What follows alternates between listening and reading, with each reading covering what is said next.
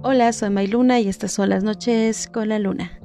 El día de hoy regresamos a hacer los programas en la madrugada cuando son las 2.23 am del 7 de abril del 2021. Ya saben que me gusta hacer los podcasts fresquecitos cada semana. Hoy regresamos con tema paranormal. Espero que les haya gustado el anterior, que era nada que ver con lo paranormal, sino eran las cosas de doñitas, que ahí estuvimos entrevistando a Gaby. Y bueno, hoy estamos acá en casita, ya no estamos en el salón embrujado. Debería de hacerlo un día, pero es que bueno, eh, déjenles comento que allá como les, les decía, no hay donde acostarse, donde dormir. Entonces a lo mejor por esa desventaja, pero bueno, igual podríamos pensarlo en algún momento, quedarnos a dormir allá, por si ocurre algo de noche y hacer el programa.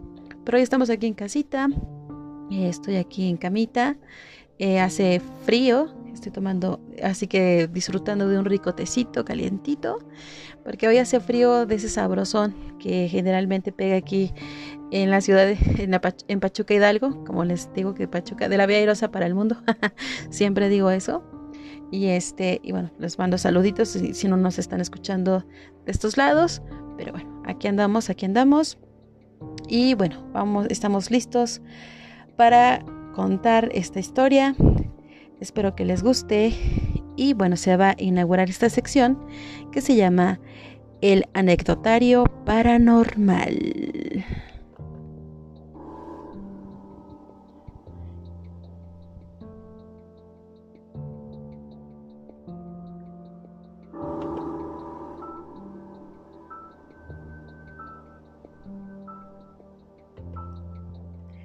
Y bueno, esta historia nos la comparte nuestro amigo Jesús España, que es también originario de acá de la ciudad de Pachuca, Hidalgo.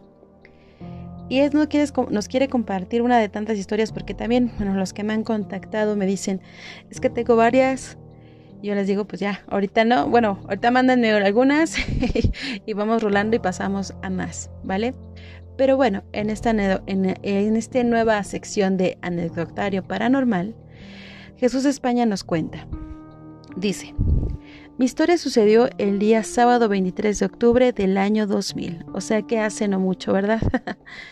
Dice, serían más o menos las 10 de la noche e íbamos saliendo de una, de una reunión de jóvenes de la iglesia, en una colonia de Pachuca conocida como El Palmar. Yo iba en camioneta y recién había aprendido a manejar. Recuerdo que nos dirigíamos a una fiesta a casa de uno de los chicos del grupo pero no supe por qué razón me aparté y me perdí, por lo que fui a parar a una colonia cercana del lugar de donde estábamos. Al no dar con la casa de mi amigo, me regresé y me dirigí a la avenida principal para irme a mi casa, que es por esos rumbos. Como era tarde, estaba poco transitada, por lo que estaba oscura y desolada. Hay una parte de dicha avenida que se le conoce como el campo de Santa Julia, por lo que generalmente se ocupa de cancha de fútbol durante el día, pero en la noche no hay luz, por lo que queda en total oscuridad y no es para nada común, común ver personas caminar por ahí, sobre todo a esas horas de la noche, cuando de pronto vi caminando a una mujer con un niño pequeño que llevaba de la mano y me dijeron adiós. Obviamente yo me sorprendí. Em, de momento no tuve, no tomé mucho en cuenta la situación, pero unos metros más adelante me frené de golpe, pensando que era mi madre y que pudiera estar sola en ese lugar con mi hermano pequeño. Pues mi inconsciente me indicaba que podría tratarse de ellos. Me eché de reversa para ir a buscarlos. Pero, oh sorpresa, las personas que creí que estaban por ahí, o que más bien que era mi familia, ya no estaban me, quedé sacado de onda por la situación pensando en, lo, en, en, que fui, en qué fue lo que vi. Pues como mencioné, que esa avenida es poco transitada por la noche. Sentí un escalofrío que me recorrió por todo mi cuerpo. Me volví a regresar por donde venía y di la vuelta para regresar a la colonia del Palmar, ya que no quería pasar de nuevo por el campo. Pero al dar la vuelta estaba un tráiler atravesado en la avenida y me impedía el paso. Sin embargo, no recordaba haberlo visto antes. Le toqué el claxon y le eché las luces, pero nunca tuve respuesta para que me diera el paso. Por lo que me bajé y fui a ver qué sucedía. De pronto, una persona de complexión delgada y alta y de edad avanzada descendió del tráiler y me dijo que se le había descompuesto, que podía subirme al camellón para poder rodear y seguir mi camino. Yo le di las gracias y le di la mano en señal de agradecimiento, pero pude sentir una mano fría y notoriamente delgada, al grado de sentir sus huesos. Volví a estremecerme y subí a la camioneta de inmediato pues obviamente, imagínense, bueno, es que lo que está narrando, ¿no? Imagínense, bueno, primero, pongo pausa, pausa aquí. Dice que él iba obviamente a una fiesta, se perdió, entonces se fue ya para su casa, tuve que pasar por una, una avenida que también yo la conozco, hecho se llama esa avenida Heavenfield, acá en la colonia, bueno, acá en Pachuca se conoce, y también ubicó el campo de Santa Julia, y efectivamente a esas horas de la madrugada, bueno, no, tampoco de la madrugada, eran como las 10, supongo que ha de haber sido pasadita de las 10, generalmente esas colonias, eh, sobre todo la de Santa Julia, suelen ser como que a partir incluso de las 9 de la noche, 8, casi no hay tanta actividad, y pues sí, supongo que su extrañeza de ver a una persona y dice, él pensaba que era su mamá o su hermano que iban caminando, pero pues igual, ¿no? Qué extraño, ¿no? Que, que él pudiera haber sentido que era su mamá y su hermano caminando, que también está extraño que si era de los pocos coches que iban pasando por ahí, transitando por ahí, si era una señora con un niño, le dice adiós, como, sea, ¿cómo le van a decir adiós a alguien que no conoce, no? Al menos que le haya pedido a lo mejor un aventón. Pero bueno, la sorpresa él dice que pues al regresar no había nadie. Así de changos. y entonces dice él, se regresa por la avenida porque ya no quiso pasar por ahí porque obviamente le dio miedo. Le dio así como que dijo, ¿y ahora qué pasa? Y bueno, y entonces se encuentra con este señor del tráiler y dice que, bueno, obviamente el Señor le dice que rodea para que pase por arriba del camellón. Y cuando se despide de él, siente la mano así huesuda y fría. No manchen, yo que él me hubiera, me hubiera puesto así toda, toda súper blanca como el papel.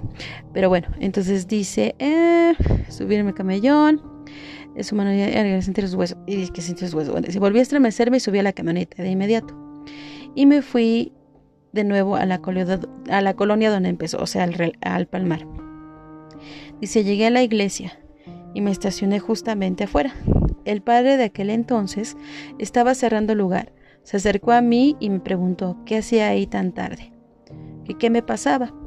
Le comenté lo sucedido y me dijo que estaba muy pálido, casi al grado de ser tan blanco como la leche añadió de forma eh, de broma. Si también conocía al padre, el padre marciano, por cierto. Y entonces me dijo que si quería que me fuera con mucho cuidado, o más bien que tuviera mucho cuidado, o que si quería que él, me llevaba a mi casa. Es que buena onda del padre, ¿no? Querer todavía acompañar. Dice, pero le dije que no, que muchas gracias. Entonces arranqué el coche y me dirigí a mi casa. Mm, dice, pero obviamente, bueno, dice, me, dirigí a mi casa, pero eh, me fui por otro lado, o sea, porque, bueno, es que también acá en las colonias son muy cercanas, eh, lo que es la colonia Piracanto, San Cayetano, Santa Julia, y él vive, por lo que entiendo, vive en Santa Julia, entonces, pues sí, rodeó, por el Palmar podía llegar. entonces dice, ah, bueno, ya, llegó a su casa, y que su papá, dice, mi papá me preguntó que dónde andaba, que me había tardado mucho, que mis hermanos ya habían regresado de la fiesta y que les dijeron que yo no había llegado allá.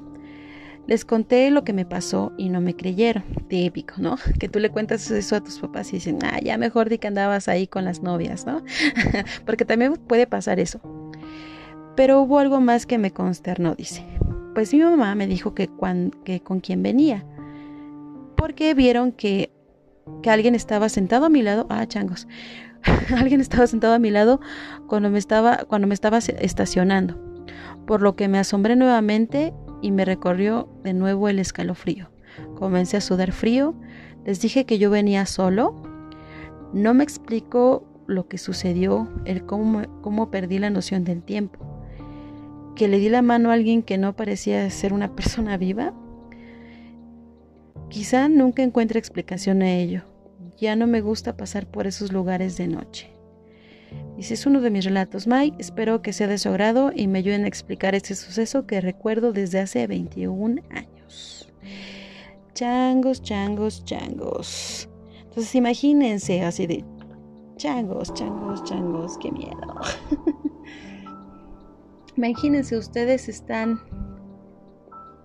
Es que no sé si les ha pasado eso, ¿no? Que pierdes la noción del tiempo y, y dices, ¿qué es lo que creí que vi? Bueno, de hecho, hay algunas personas que me han narrado que justamente pasa eso, ¿no? Lo que le dicen los fantasmas, que, o sea, que ellos los ven como personas así vivas y que, oh sorpresa, ¿no? O sea, voltean y ya no están.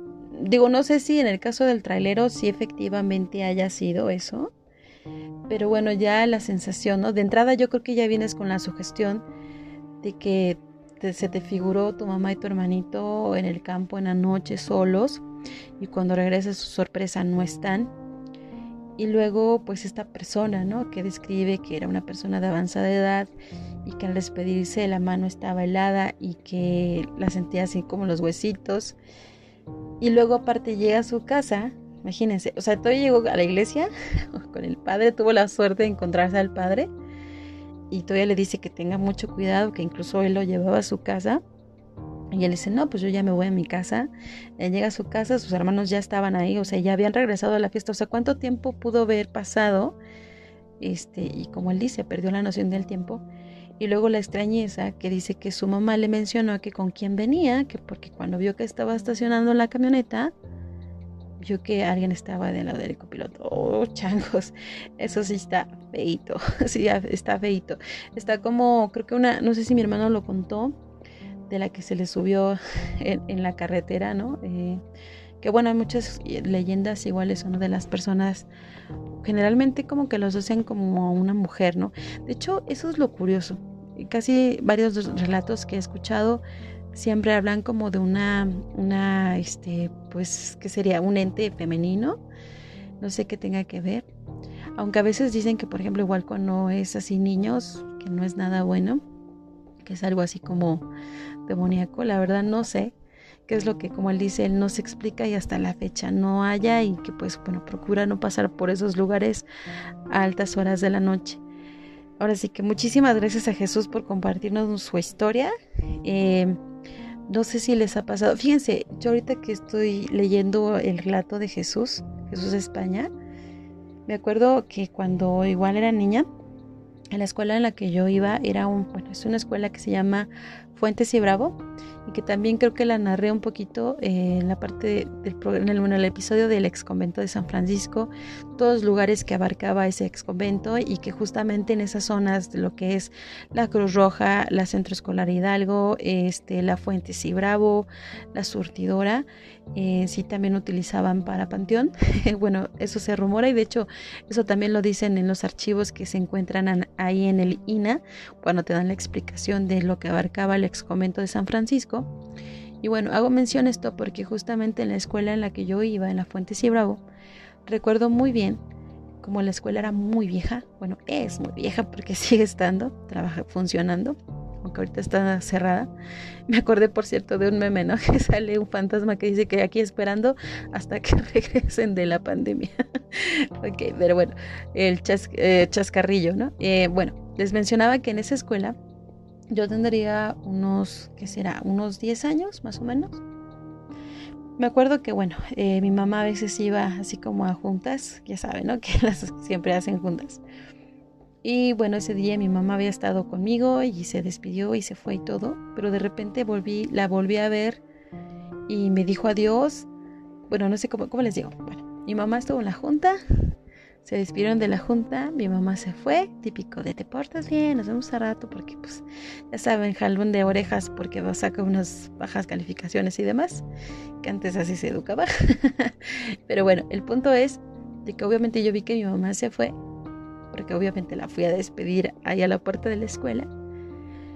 Y cuando me regresé para ir a mi salón, la volví a ver, porque hagan de cuenta que esa escuela se dividía en la escuela nueva y en la escuela vieja. Por donde tenías que entrar era por la escuela nueva. Y por la escuela vieja estaba clausurada la entrada. Entonces, yo vi clarito cómo mi mamá entró del lado de la escuela vieja, que justamente de ese lado estaba mi salón. Ay, es que se escuchó un sonido extraño. Y este, y entonces yo la vi que venía bajando las escaleras y justamente bajando las escaleras se dando cuenta que estaba en los salones y luego ibas para el baño. Y yo vi que se metió al baño. Entonces yo dije, ay, pues qué raro, ¿no? Acabo de despedir y cómo es que entró acá. Entonces yo fui hacia el baño y cuando entré al baño a buscar a mi mamá, sorpresa, surprise, no estaba mami. Entonces, pues obviamente sí me espanté y también luego igual haré un, un este una narración sobre la escuela de la Fuente Bravo y de la Centro Escolar Hidalgo, donde han pasado cosas interesantes, igual paranormales. Y este, y obviamente le pregunté a mi mamá, y lo mismo que Jesús, bueno, yo en ese tiempo yo tenía 10 años, pero Jesús, bueno, pues supongo que era mucho más joven, bueno, veintitantos años, quiero suponer, o menos, los 20. Este, y que efectivamente, ¿no? Mi mamá me dijo, ay, estás loca, ¿cómo que si tú viste que me fui, no? Entonces, aparte de escepticismo, pero por ejemplo, ahí en el caso de Jesús, eh, dice, mi mamá vio que yo venía con alguien, pero bueno, también, eh, pues cómo, ¿no? No vio que se bajó. pues no sé, esas cosas inexplicables que pues siempre uno trata de buscarle la lógica y pues no sé, eso si nos saca de onda, si nos da escalofríos. Y como él dice, no es la única historia, espero que Jesús nos puedas compartir otra. Será un honor leerte y compartirlo aquí. De repente me trabo, pero ya saben que son los pininos que está uno en esto de narrar y demás. Entonces, bueno, le agradeciéndole a Jesús España por compartirnos su narración, se inauguró esta sección de anecdotario paranormal y bueno, también los invito a que me compartan sus historias, ya saben, al correo de las noches con la luna contacto arroba gmail.com, donde pueden hacerme llegar sus historias, donde yo las voy narrando. También le puedo agregar algo de lo que a lo mejor a mí me ha pasado. Eh, y pues bueno, espero les haya gustado esta sección. Nos estamos escuchando en el próximo podcast, así que pásenla bonito y feliz madrugada, ñaca ñaca. Ojalá lo escuches de noche para que también acuérdense, si escuchan algo raro en el audio, mándenme comentarios. Por cierto, antes de que se me olvide, ya tengo cuenta de Instagram y se llama Las noches con la luna. Todo está con puntos. Dice las noches punto con punto la luna punto. Entonces, las noches con la luna, así me van a encontrar en Instagram, donde voy a estar subiendo fotografías de lo que ya estuve contando en algunos podcasts, de algunos lugares. También este, para que ustedes me compartan información y demás, los vamos a ir subiendo en Instagram. Pásenla bonito y feliz madrugada.